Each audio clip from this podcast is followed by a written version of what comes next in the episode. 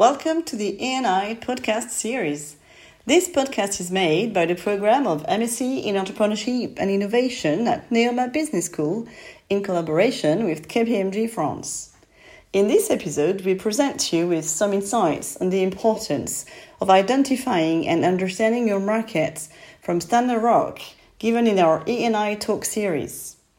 Stan is the founder and CEO of Lynx Mixed Reality.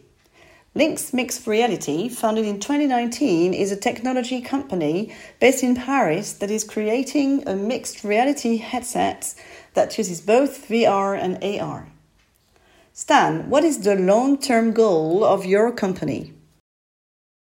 Well, we want to be the European provider of uh, VR and AR. We, we want, like, if you want to go buy a headset, we would like I would really appreciate if people buy our headset, but and, and not a, big tech company headset.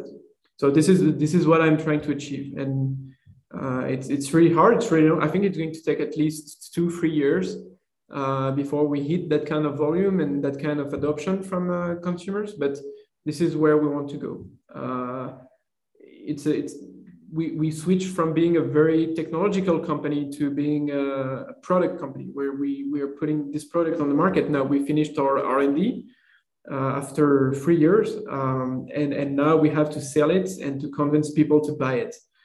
Uh, and it starts with, uh, you know, with Europe and um, it, it, it's going to take a, a, a lot of time. And in the meantime, we are already working on the version two of the headset.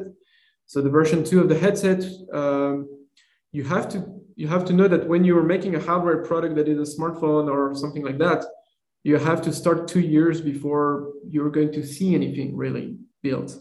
So the version two is going to come out in May 2024. Uh, so uh, we already know what it looks like, but it, it's going to take some time to, to get there and to get to have like all the technology uh, in it.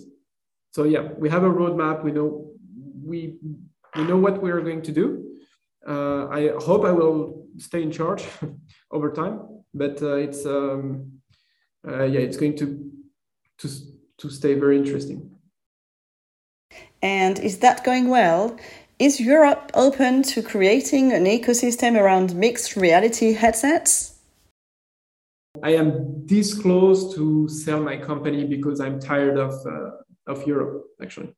So I, I don't know. Maybe you will see in the news the answer in a few weeks. I don't know. Uh, I wish I'm waiting for some action. I'm waiting really, you know, I've been waiting for years uh, and, and talking to politicians and and people that are in charge, you know, about uh, how we can have this European ecosystem.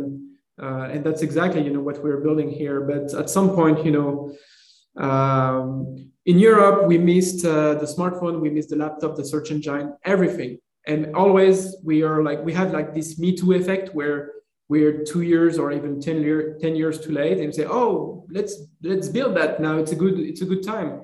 It's always too late. And um, what i'm telling those politicians is that the, the, time to build this ecosystem is now. You know that the, the apple headset is going on the market next year. Uh, facebook is going to push even more uh, globally for their products. We have to have a, an alternative and I'm not seeing that coming with the help I asked. Um, so yeah, I want to I want to answer you. Yes, we can have that ecosystem, but I'm not sure. I'm not sure uh, the people in charge will follow what we're what we're saying. Thank you very much, Stan, for sharing with us. We are MSc Entrepreneurship and Innovation at Neoma Business School. We regularly host the E&I Talk, inviting entrepreneurs and managers to share their insights and experience. Please check our LinkedIn page, join us in the E&I Talk, and subscribe to our podcasts.